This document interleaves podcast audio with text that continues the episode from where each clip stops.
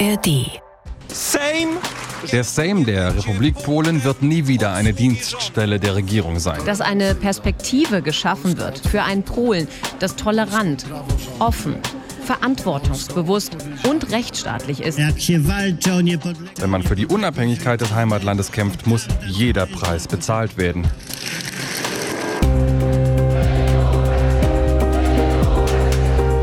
In Polen nach der Wahl. Vitam, Hallo in Polen. ein Monat nach der Wahl bewegt sich das Land langsam, aber inzwischen doch sehr sichtbar auf einen politischen Neustart zu. Zwar hat Präsident Andrzej Duda entschieden, wie nicht anders erwartet, zuerst mal der Peace eine Chance zu geben. Mateusz Morawiecki soll eine neue Regierung bilden. Auch wenn eigentlich klar ist, dass er dafür keine Mehrheit mehr bekommt. Aber in der Zwischenzeit hat sich so einiges in Polen getan. Es gibt ein neues Parlament, in dem die Opposition zum ersten Mal zeigen konnte, dass sie politisch handlungsfähig ist. Und das war nicht so schön für die Peace. Es gibt einen Koalitionsvertrag, in dem sehr ambitionierte Pläne stehen. Auch die nicht zur Freude der PiS, deren Präses Jarosław Kaczynski rhetorisch immer wilder um sich schlägt. Aber es gibt auch immer noch den Präsidenten, der vor versammeltem Parlament erklärt hat, er werde die Errungenschaften der Peace bewahren. Und es gibt bereits erste Dissonanzen in der vermutlich künftigen Regierungskoalition. Hinter uns liegen ein paar sehr spannende Tage und vor euch eine mindestens genauso spannende Podcast-Folge, in der wir das alles mal zusammentragen. Könnt ihr alles hören, abonnieren und sehr gern weiterempfehlen in der ARD Audiothek und wo ihr sonst noch Podcasts hört. Wir sind Christine Joachim und Martin Adam, eure ARD-Korrespondenten in Polen. Und das hier ist der Podcast aus dem ARD-Studio Warschau. Herzlich willkommen in Polen. Kapitel 8. Es bewegt sich was. Ich habe Jajka w Koschulze bestellt. Eier im Mäntelchen. Woraus besteht dieses Mäntelchen? ähm, es ist, glaube ich, ein pochiertes Ei mit Käse drauf auf einem Brot. Sehr gut. Bei mir gibt es heute auch wieder so ein bisschen saisonal Kürbisgnocchi in Tomatensauce. Ich weiß nicht, ob das typisch polnisch ist. Ich glaube nicht, aber ich hatte total Lust drauf. Und es schmeckt. War da schon fast weg. Wollte noch kosten. Kannst du. Ein bisschen ist noch da. Drei. Drei Gnocchi. Also wirklich sehr köstlich. Viel Knoblauch. Sehr kürbissig. Wo sind wir heute, Martin? Wir sind im Chetelnik. Das ist so ein bisschen, wenn euch die Geräuschkulisse bekannt vorkommt. Das ist so eine Art äh, Barnetsch, ne? Ein bisschen so eine Kantine. In einem sehr spannenden äh, Gebäude. Chetelnik ist äh, der Leser übersetzt und ist eigentlich ein Verlag. Den gibt es schon seit den späten 40ern. Und diese Kantine ist deshalb so besonders, weil sie direkt neben dem Sejm ist. Also wenn wir hier aus dem Fenster gucken, sehen wir das polnische Parlament.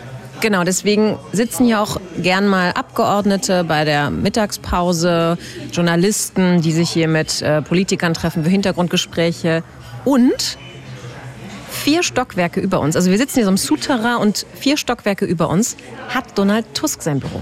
Also wir sind sowohl kulinarisch als auch politisch im Zentrum der Party. Und das Essen ist sehr, sehr lecker hier. Und das sagen wir nicht ohne Grund. Denn wir haben eine E-Mail bekommen von Franka und Franka schreibt, der Podcast beginnt immer mit einem Taste-Test. In jeder Folge probieren Christine und Martin für Polen typische Gerichte. Mir ist dabei aufgefallen, dass es beiden nie schmeckt. Es ist angeblich zu süß, zu fettig oder zu klumpig. Das finde ich sehr schade. Ich bin auch gerade in Warschau und habe nur kulinarische Höhepunkte. Franka, vielen Dank für diese Mail. Wir müssen Folgendes feststellen, das ist ein Missverständnis. Ja. Wenn wir sagen, etwas ist sehr süß, etwas ist Teigklumpen mit Fett drüber oder auch schleimige Batzen in Teetassen, heißt das nicht, dass wir es nicht toll finden. Es war alles sehr, sehr lecker. Würde ich auch sagen. Es war wirklich lecker. Franka hat sehr nett auch eine Liste von guten Restaurants in Warschau mitgeschickt. Und äh, mal sehen, vielleicht können wir das in den nächsten Podcast-Folgen abarbeiten. Herzlich willkommen übrigens auch zurück an dich. Du warst ja auch ein paar Tage weg. Ja, kurz, ne? Verlängertes Wochenende Ja. Urlaub gemacht. Sehr Genau. verdient. Danke. Also war ein sehr spannendes Wochenende. Es ist viel passiert hier. Achso, bei mir war es auch spannend. Ne? Tag 1 unseres Wochenenddramas in drei Akten ist Freitag, der 10. November. Ein sehr, sehr spannender Tag in der polnischen Politik, denn wir hatten ja schon drüber gesprochen, Andrzej Duda, der Präsident, hat, wie dann ja auch erwartet wurde, die Initiative zur Regierungsbildung nicht dem Bündnis um Donald Tusk gegeben, was auf die Mehrheit der Sitze kommt, sondern weiterhin erstmal der Peace. Trotzdem ist äh, bei der noch Opposition und doch wahrscheinlich künftigen Regierungskoalition, da ist man nicht untätig. Die drei ähm, Parteibündnisse, die haben nämlich am Freitag ihren Koalitionsvertrag vorgelegt und äh, Donald Tusk hat da natürlich auch ein paar Worte gesprochen. Mam poczucie, że to jest prosta.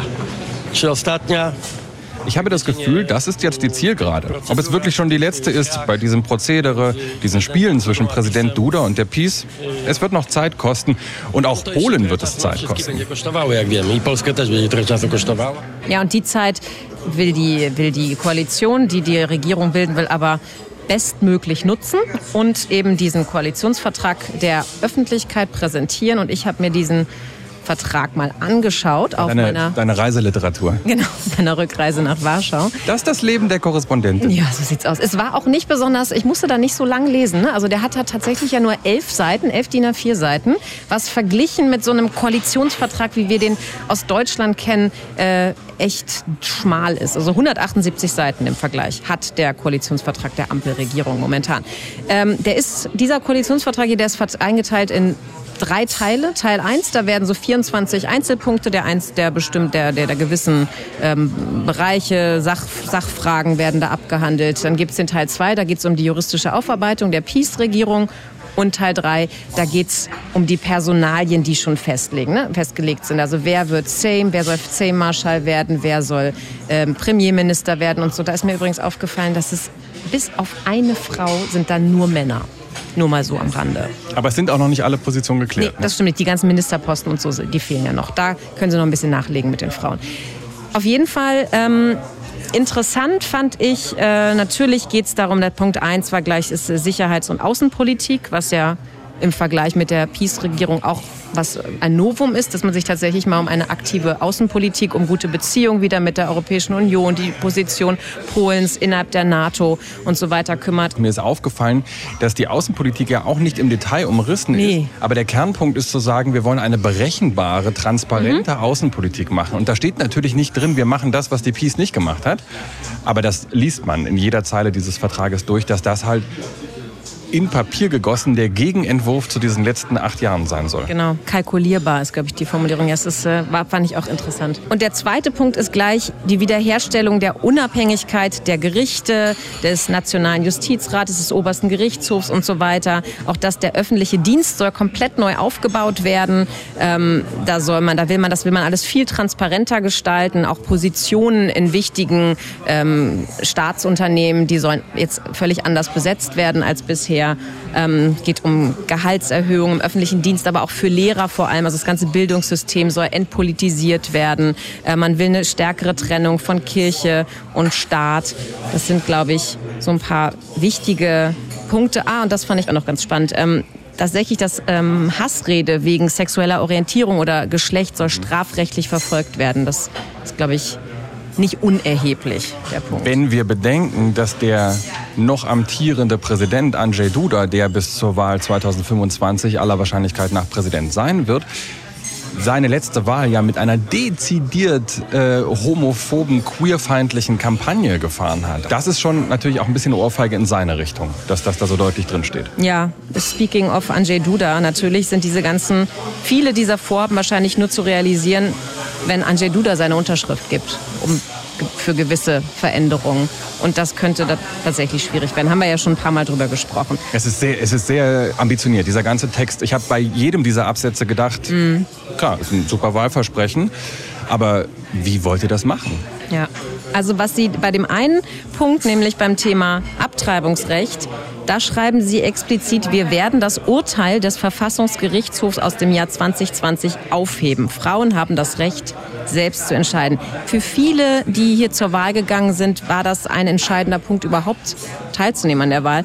Ähm, und das finde ich tatsächlich, ich finde diese Formulierung relativ schwammig, muss ich sagen. Also einfach nur dieses Urteil des Verfassungsgerichtshofs aus 2020 aufzuheben. Ich weiß gar nicht, geht das eigentlich so einfach? Jetzt muss man zur Erklärung dazu sagen, wir haben ja immer davon gesprochen, dass das äh, polnische Abtreibungsrecht so streng ist.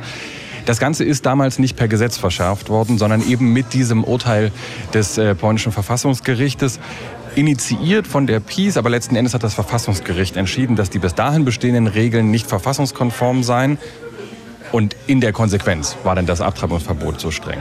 So, jetzt kommt die Opposition oder das Oppositionsbündnis, das mutmaßlich baldige Regierungsbündnis und sagt, wir heben das auf.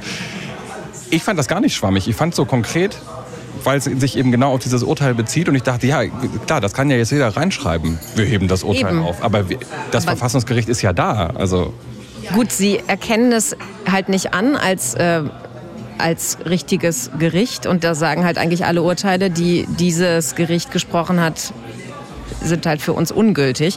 Aber die Frage ist, ob das eigentlich so einfach geht. Und dann, dann geht man auf den Status quo davor zurück und der war schon sehr, sehr rigide. Ein liberales Abtreibungsrecht ist was anderes. Also es wäre trotzdem noch weit entfernt von dem, womit sowohl die Linke im Wahlkampf geworben hat, als auch Donald Tusk und die Bürgerkoalition. Und dann kommen wir jetzt schon zu dem Punkt, dass eben dieses Bündnis aus drei Wahllisten, mehreren Parteien, eben doch nicht ganz so homogen ist. Denn gerade der dritte Weg ist dann doch eher der konservative Teil dieses, äh, dieser werdenden Koalition. Und da war auch im Wahlkampf schon zu spüren, dass die nicht unbedingt ganz vorne mit dabei sind, wenn es darum geht, hier ein liberaleres Abtreibungsrecht einzuführen. Genau, deswegen sagte auch dann äh, im Anschluss an äh, diese Vorstellung des Koalitionsvertrags der Vorsitzende der Nova Levica, also einer der Parteien, die in, zu diesem Linksblock gehören, Wojciech Szajaste, der hat den ganzen Koalitionsvertrag deswegen auch natürlich als eine Art Kompromiss beschrieben. W kompromisie zwykle to jest tak, Beim Kompromiss ist es in der Regel so, dass niemand völlig zufrieden ist, aber auch niemand völlig unzufrieden. Aber es gibt Sachen in Polen, die im Moment wichtiger sind. Stworzenie perspektywy i zrealizowanie dass eine Perspektive geschaffen wird für ein Polen, das tolerant, offen, verantwortungsbewusst und rechtsstaatlich ist, das seinen starken Platz hat, den es in der Europäischen Union und als ernsthafter Akteur auf der Weltbühne verdient. Das sagt Czajaste nach außen natürlich. Also es ist, eine Koalition ist immer ein Kompromiss. Das sagt aber natürlich auch so ein bisschen nach innen. Denn gerade innerhalb der Linken merkt man doch, wie es schon jetzt, und diese Regierung ist noch nicht da, wie es so ein bisschen schwierig wird. Denn es haben auch diesen Koalitionsvertrag nicht alle unterschrieben, die auf dieser Liste der neuen Linken zur Wahl angetreten sind. Genau, eine der Parteien, die auf dieser Liste angetreten ist, heißt Rasem zusammen. Und die haben gesagt, nee, da sind zu wenig Punkte für uns in diesem Koalitionsvertrag, ähm, die wir wirklich unterstützen. Die sind nicht aufgenommen worden, das können wir so nicht mittragen. Aber wir werden diese Regierung mittragen. Also wir werden im, im Sejm bei Abstimmungen immer mitstimmen. Wir stehen dahinter. Wir verlassen sozusagen das Koalitionsbündnis nicht. Aber mit dem Koalitionsvertrag identifizieren wir uns nicht genug, um ihn wirklich zu unterschreiben. Fand ich schon interessant. 248 Sitze, 248 Mandate hat diese Koalition, alles in allem. Sieben davon gehen eben an Rasem. Und dass sie den Koalitionsvertrag nicht mit unterschrieben haben, heißt ja de facto auch, dass sie nicht mit in die Regierung gehen werden. Sie werden keine Minister, Ministerinnen stellen, sondern im Grunde ist das dann so eine Art Duldung. Und ich vermute, dass Donald Tusk jetzt nur hoffen kann, dass sie dann zu ihrem Wort stehen und tatsächlich die Regierungspolitik mittragen und nicht an irgendeiner Stelle im Laufe dieser Regierungszeit dann vielleicht doch sagen, naja, wenn es knapp wird, stimmen wir doch nicht mit. Ist ein Wackel, ist ein Wackelkandidat offensichtlich. Aber am Freitag, da wurde nicht nur der Koalitionsvertrag vorgestellt, sondern da war auch der 10., also der 10. November. Und am 10. jedes Monats gibt es traditionell ein Smolensk-Gedenken. Ja, und zwar also das Gedenken an, diesen, an diese Katastrophe, diese Flugzeugkatastrophe. Wir haben darüber ja ausführlich in Folge 2 unseres Podcasts gesprochen. Und dieses Jahr war das ein, äh, einer, dieses Gedenken ein bisschen besonderer. Die Peace hat das zu einer Demo gemacht gegen die Opposition. Da ging es tatsächlich weniger um Inhalte als so um richtige Verschwörungstheorien. Und Jaroslaw Kaczynski hat sich da sehr interessant geäußert. In Rage geredet, Ja. das kann man sagen. Jaroslaw Kaczynski stand am Freitagabend auf diesem Platz Pilsudskiego, also der Pilsudski-Platz, wo auch wir ja waren in Folge 2. Und da taucht er jeden Monat auf zum 10. Jeden Monat wird ein erheblicher Teil der Innenstadt abgesperrt, damit Jaroslaw Kaczynski dort am Smolensk-Denkmal eben dieser Katastrophe gedenken kann. Das dürfte ja dann auch ein Ende haben, wenn die neue Regierung im Amt ist, weil äh, die, Kontrolle über die Sicherheitsbehörden hat äh, Jaroslaw Kaczynski dann nicht mehr. Und die werden ihm das nicht mehr jeden Monat absperren. Diesmal stand er aber nicht an diesem Denkmal für das Flugzeugunglück, sondern an der Statue von Józef Piłsudski. Auch darüber hatten wir kurz gesprochen, also sozusagen dem Vater der polnischen Nation. Und das hat einen Grund, dass er da steht. Denn äh, Kaczynski steht da abends und sagt, die Unabhängigkeit der polnischen Nation ist wieder in Gefahr. Und zwar durch diese neue Regierung. Es gäbe einen Plan der Europäischen Union, der sei schon in der Mache, der de facto Polen auflösen würde. Und Du lachst, Martin, du lachst jetzt schon, du freust dich schon davor. Ich, ich freue mich nur deswegen, weil sich jemand die Mühe gemacht hat, einen kurzen Auszug äh, dieser Rede zu übersetzen, übersetzen zu lassen von äh, KI. Und es äh, gibt also bei Twitter ein Video von Jaroslaw Kaczynski bei diesem Auftritt. Und da sagt er auf Deutsch, Wir möchten nicht den Deutschen unterstellt werden, denn das ist im Grunde ein Plan der Deutschen. In der Koalitionsvereinbarung der deutschen Regierung enthalten. Mit, mit der deutschen Regierung meint er übrigens die Tusk-Regierung. ja, damit ist das- nicht die Bundesregierung Ja, das, gemeint. damit es ja keine Missverständnisse gibt. Dieser Ton ist äh, auf zwei Ebenen beachtlich. Das eine ist die technische Leistung, denn das ist tatsächlich die Stimme von Jaroslaw Kaczynski. Also kurz danach wurde genau das Original auf Polnisch gepostet. Das ist eine äh, originalgetreue Übersetzung und das ist eben der zweite äh, beeindruckende Punkt, dass wenn man Jaroslaw Kaczynski glaubt, hier wirklich quasi äh, Polen ein Dasein als Kolonie Deutschlands bevorsteht. Und das war erst der Freitag, Tag 1 von drei. Denn Jarosław Kaczynski wird sich im Laufe dieses Wochenendes noch steigern. Es ist Samstag, 11. November, der wichtigste Tag in Polen, für die Polen würde ich sagen, einer oder einer der wichtigsten. Es ist Unabhängigkeitstag. Und da findet traditionell ein großer Aufmarsch von Nationalisten in Warschau in der Innenstadt statt. Und das sind wirklich jedes Jahr beeindruckende Bilder. Also es werden da rote bengalische Feuer gezündet. Es gibt wirklich viele Plakate, Transparente, aber die Leute machen auch einfach, nach außen zumindest, sage ich ganz bewusst aus meiner Perspektive, äh, einen, einen beängstigend aggressiven Eindruck. Und ähm, es gab in den letzten Jahren auch wirklich gewalttätige Momente dort, wo Demo-Teilnehmer sowohl auf die Polizei losgegangen sind, als auch auf jede Form von Gegenprotest.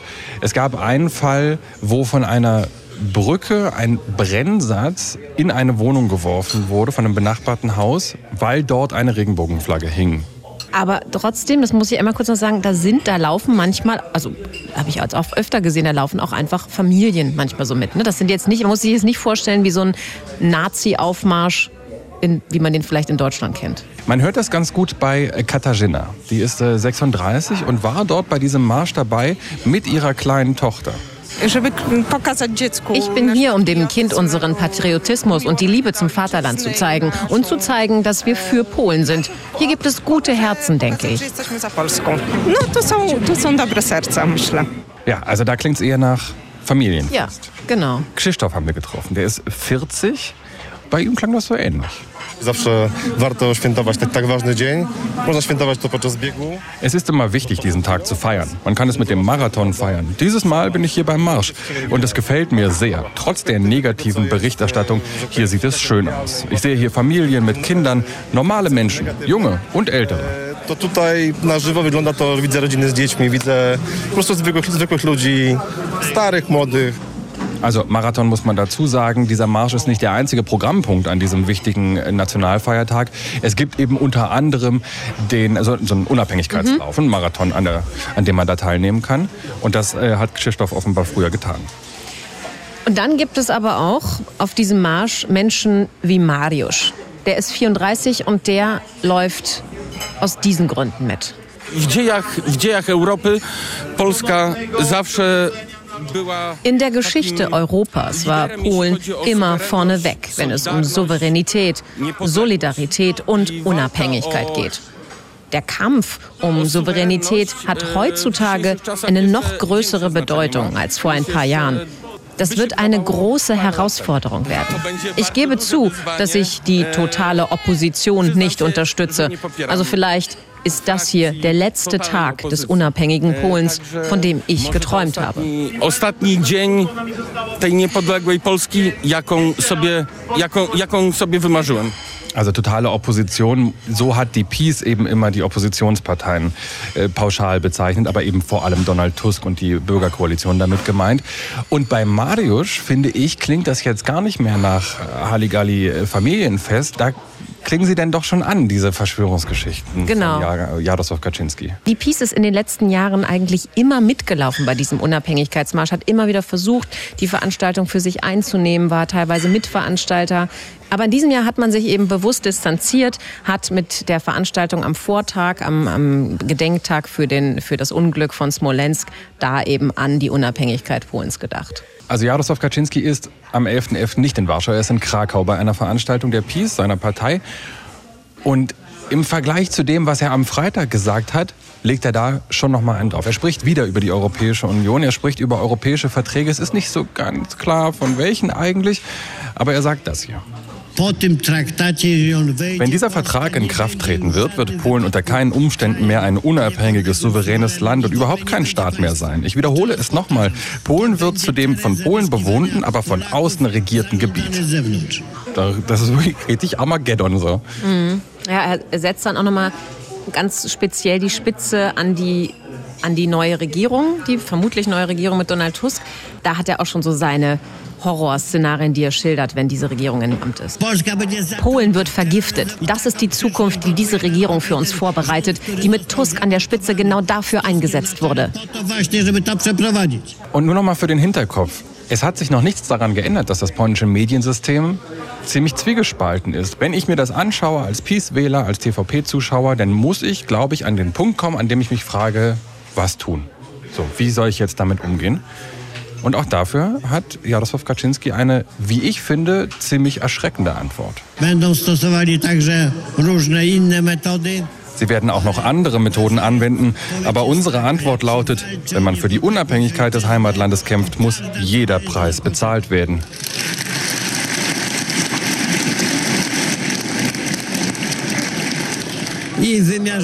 Sowohl im weiteren Sinne als auch im persönlichen.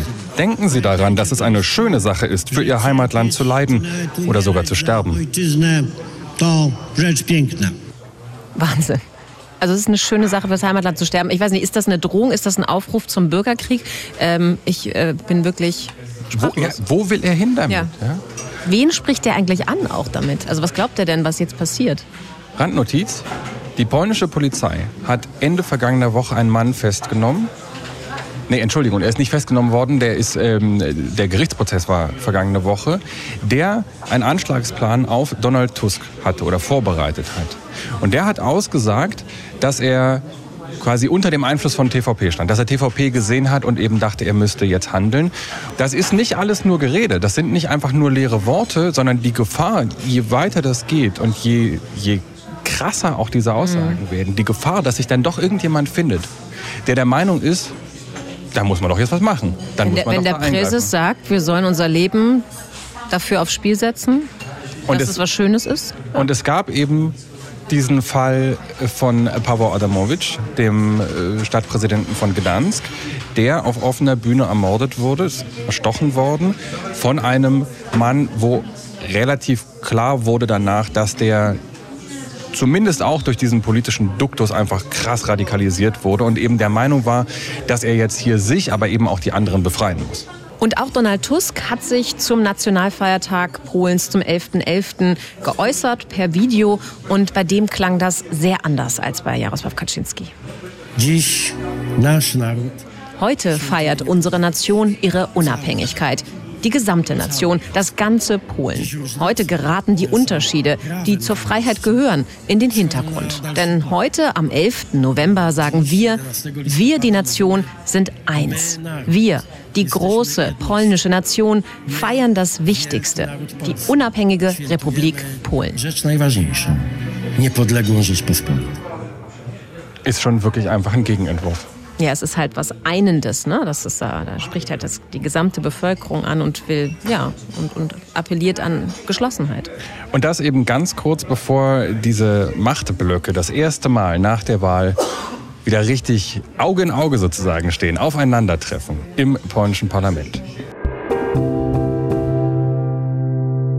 Es ist Montag, der 13. November.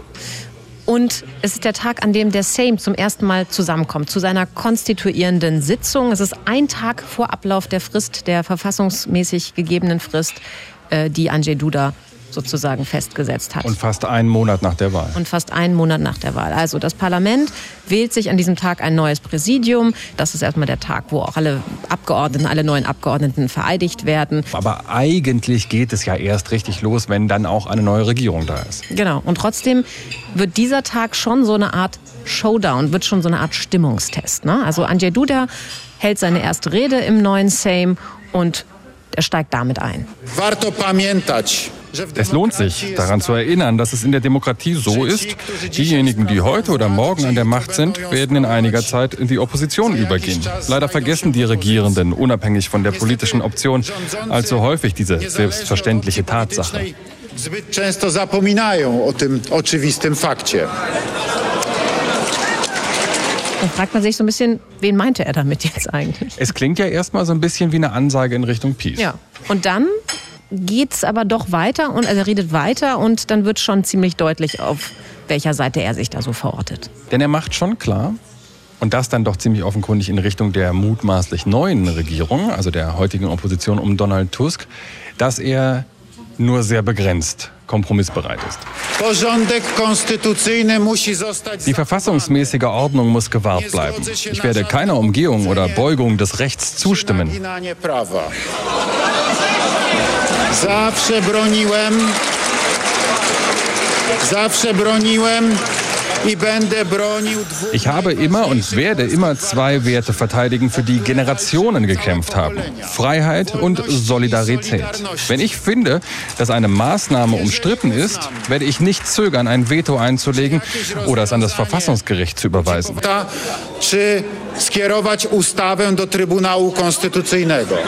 Man hört so uh im Hintergrund und Da ist was los, ordentlich was los. Ja, und auch so hämisches Gelächter, weil natürlich die Abgeordneten der Oppositionsparteien das nicht ganz ernst nehmen können, wenn Andrzej Duda sagt, er wird das Recht nicht beugen und er wird da das nicht dulden, denn das hat er in den letzten acht Jahren zumindest aus deren Perspektive, aber auch aus der Perspektive des Europäischen Gerichtshofs zum Beispiel, doch wiederholt getan, dass er alle verfügbaren Augen zugedrückt hat.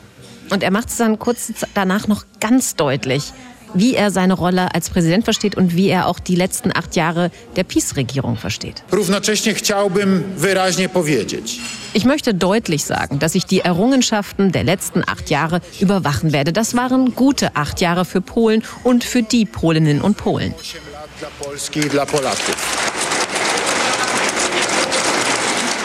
Das wiederum ist der Applaus aus der Peace-Fraktion.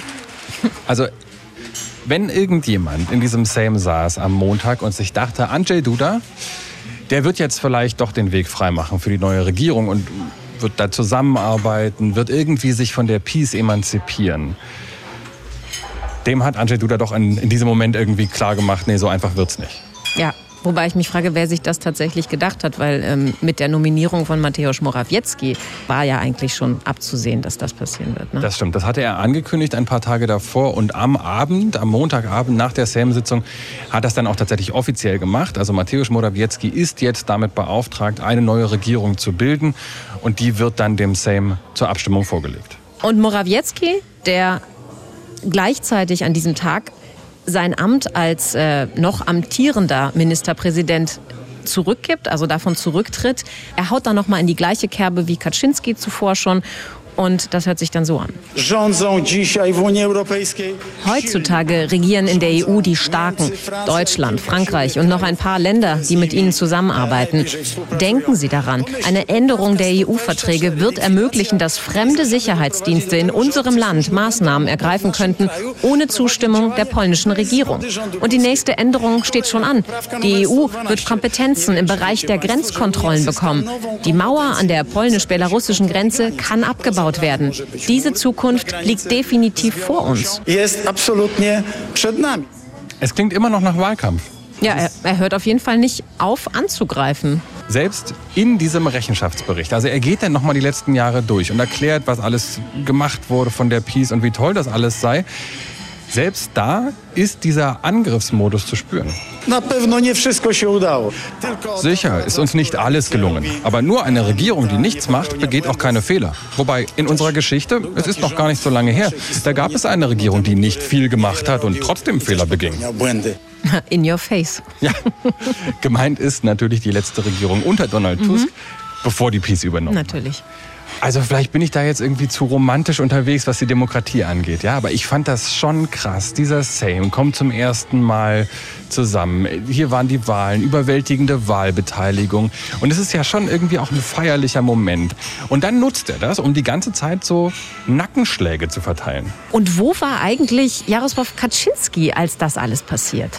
Das war auch ziemlich interessant. Jaroslaw Kaczynski kam im Sejm an und ist, und das war für ihn offenkundig unangenehm, weil er das offenbar nicht mehr gewohnt ist, auf dem Gang angesprochen von, worden von Journalisten, Journalistinnen, was, wie er das jetzt bewertet. Hier anstehender Regierungswechsel und so. Und er hat wirklich überhaupt keine Antwort. Er wird einfach immer ungehaltener und am Ende beschränkt er sich darauf, dass er Donald Tusk als deutschen Lumpen äh, beleidigt. Und dann geht die Sejm-Sitzung los und man hat das auch so gesehen, die Kamera geht über all diese Fraktionen und Jaroslaw Kaczynski sitzt in der Peace-Fraktion ganz vorne und der Platz war leer. Ich habe aber irgendwann ein Bild gesehen, da schläft er.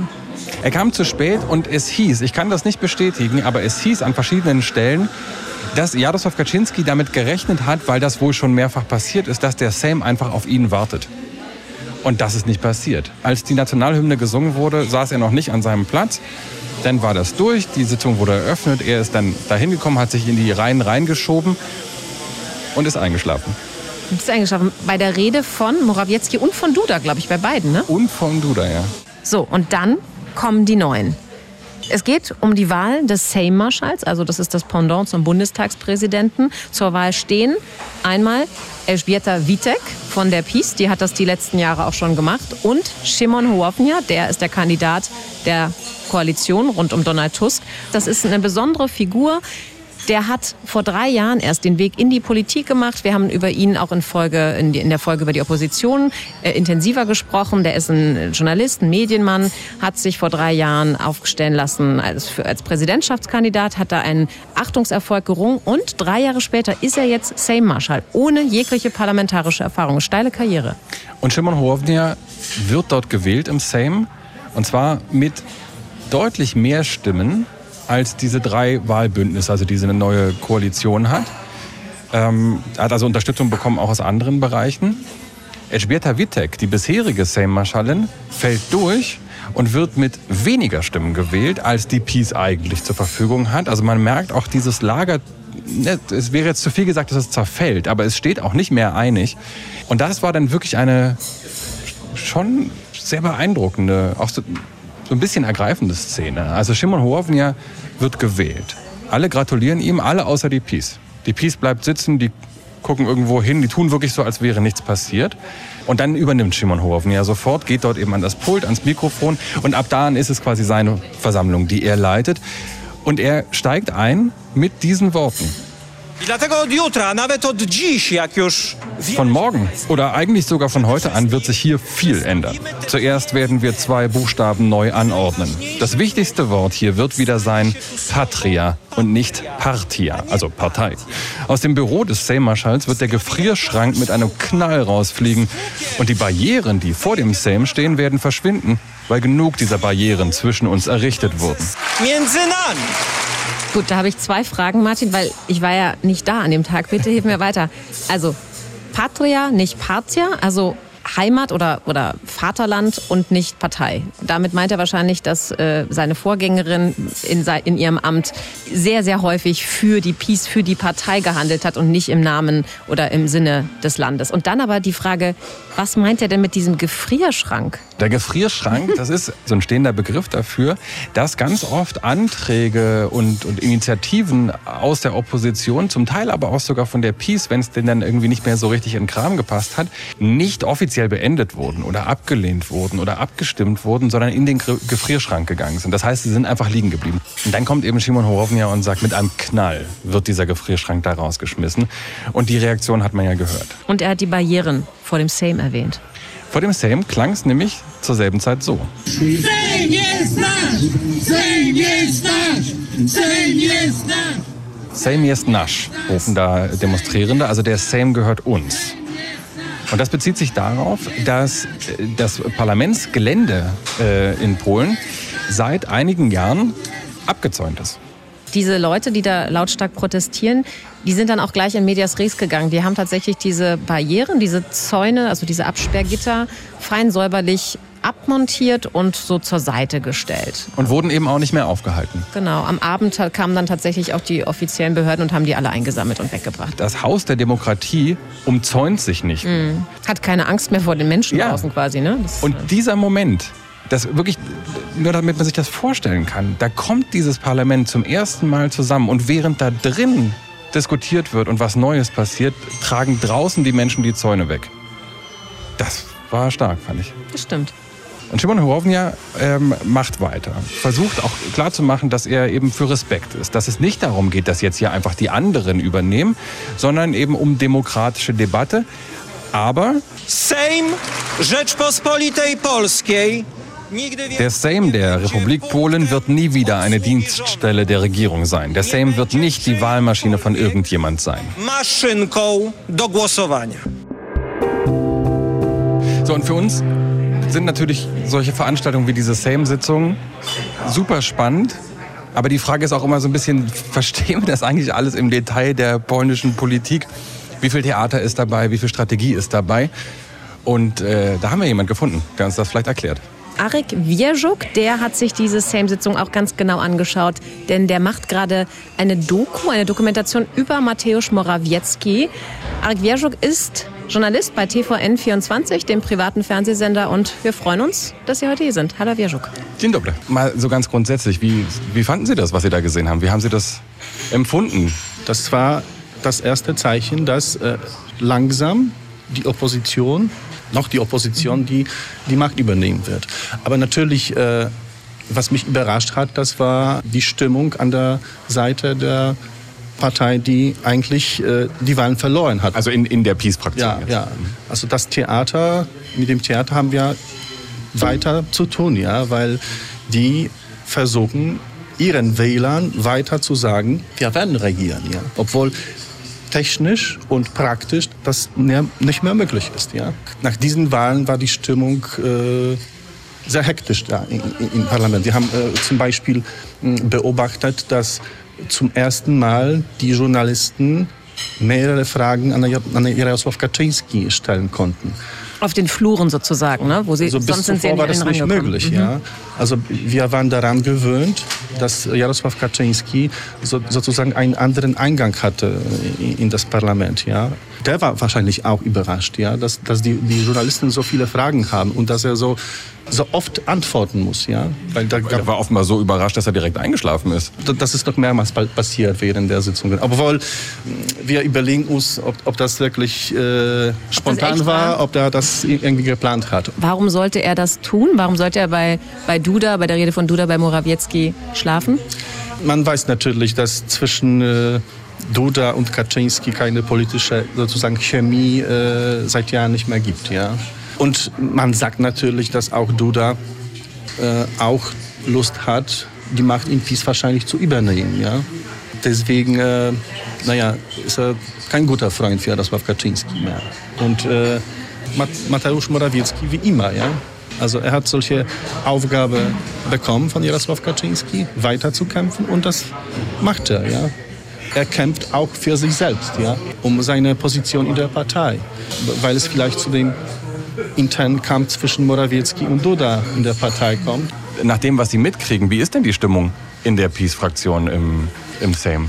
wenn wir nicht offiziell mit den Abgeordneten reden, dass sie wissen schon, dass die jetzt die Oppos Opposition werden. Ich bereite jetzt eine Reportage äh, über Mateusz Morawiecki vor und ich versuche mit äh, seinen ja, Ministern einen Kontakt aufnehmen. Dann habe ich zum Beispiel eine Antwort bekommen, dass einer von den Ministern äh, hat mir geschrieben, ich bin noch nur ein Monat Minister. Ja? Deswegen, was kann ich Ihnen sagen, äh, wenn ich jetzt nicht mehr Minister sein, äh, sein werde. Deswegen, äh, Sie wissen schon, dass das äh, unmöglich ist, jetzt eine Mehrheit zu bilden im Parlament, um, um weiter zu regieren. Ja. Bei dieser Sitzung hat die, das war zumindest mein Eindruck, hat die PiS sich ja große Mühe gegeben oder die PiS-Fraktion klarzumachen, dass sie nicht an Zusammenarbeit interessiert ist. Womit rechnen Sie für die nächsten Jahre auch? Das ist eigentlich nur für die PiS-Wähler äh, also diese, das ganze Theater äh, vorbereitet, ja? damit sie äh, weiter äh, verstehen, dass die Peace-Partei stark ist und dann weiter kämpft. Ja? Die werden an jeder auf, während jeder Sitzung werden sie zerstören versuchen. Ja? Ich würde doch einmal kurz auf ähm, Shimon Hołownia äh, zu sprechen kommen, den, den neuen Sejm-Marschall. Ähm, der hat ja in seiner Eintrittsrede eine neue politische Kultur im Sejm versprochen. Haben Sie da schon die erste, ersten Anzeichen davon wahrnehmen können? Naja, das sind nur Worte natürlich. Und, äh, aber das wird, äh, das wird man nach den äh, Tatsachen sehen, nach den Entscheidungen, die getroffen werden. Ja? Und das wird nicht leicht, weil jetzt natürlich ist der Andrzej Duda der Präsident, der ein Vetorecht hat. Ja. Wir haben darüber gesprochen, dass ähm, das Narrativ der Peace und auch äh, insbesondere von Jaroslaw Kaczynski ja die ganze Zeit ist, dass Donald Tusk sozusagen der Agent der Deutschen ist, dass diese neue Regierung eine von den mutmaßlich neue Regierung eine von Berlin und Brüssel eingesetzte wird und so weiter. Sie haben sich auch mit diesem Thema ja viel beschäftigt, mit deutsch-polnischen Beziehungen. Sie haben äh, den Osowietzky-Preis gewonnen. Ja. Herzlichen Glückwunsch.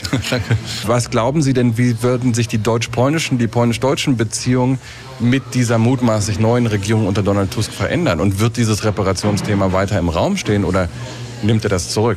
Was die äh, Beziehungen anbetrifft, dann hoffe ich, dass man endlich äh, mit sich sprechen wird. Ja? Da gab es eigentlich keinen Dialog ja, während dieser acht Jahre. Was die Reparationsfrage anbetrifft, dann äh, bin ich der Meinung, dass äh, die neue Regierung das Thema nicht aufgibt, aber das wird nicht in dem Maße verlangt wie jetzt äh, von der PiS-Regierung. Die neue Regierung wird bestimmt darüber sprechen wollen, auf jeden Fall. Aber nicht in der Atmosphäre, die äh, bis zuvor war. Also vielleicht lohnt es sich jetzt doch noch mal ein bisschen zu sparen auf dieser 1,3 Billionen Reparationszahlung. Vielen Dank, Arik Wierschuk, fürs Interview. Danke. Dankeschön. Keine Absperrgitter mehr vor dem Sejm und zurückgewonnene Freiheiten für Journalisten im Sejm. Dass die Peace ihre Mehrheit verloren hat, das beginnt man jetzt auch im politischen Warschau ganz konkret zu spüren. Und trotzdem geht das Schauspiel weiter. Die PiS versucht mit Mateusz Morawiecki, der von Andrzej Duda zum designierten Premierminister ernannt wurde, eine Regierung zu bilden und dafür eine Mehrheit zu bekommen. Und derweil teilt sie weiter heftig gegen den politischen Gegner aus und verfolgt ihre Strategie, die Gesellschaft zu spalten. Vier Wochen nach der Wahl sitzt das Parteienbündnis um Donald Tusk also noch immer in den Startlöchern und wartet darauf, endlich regieren zu können. Sogar der Koalitionsvertrag ist schon fertig.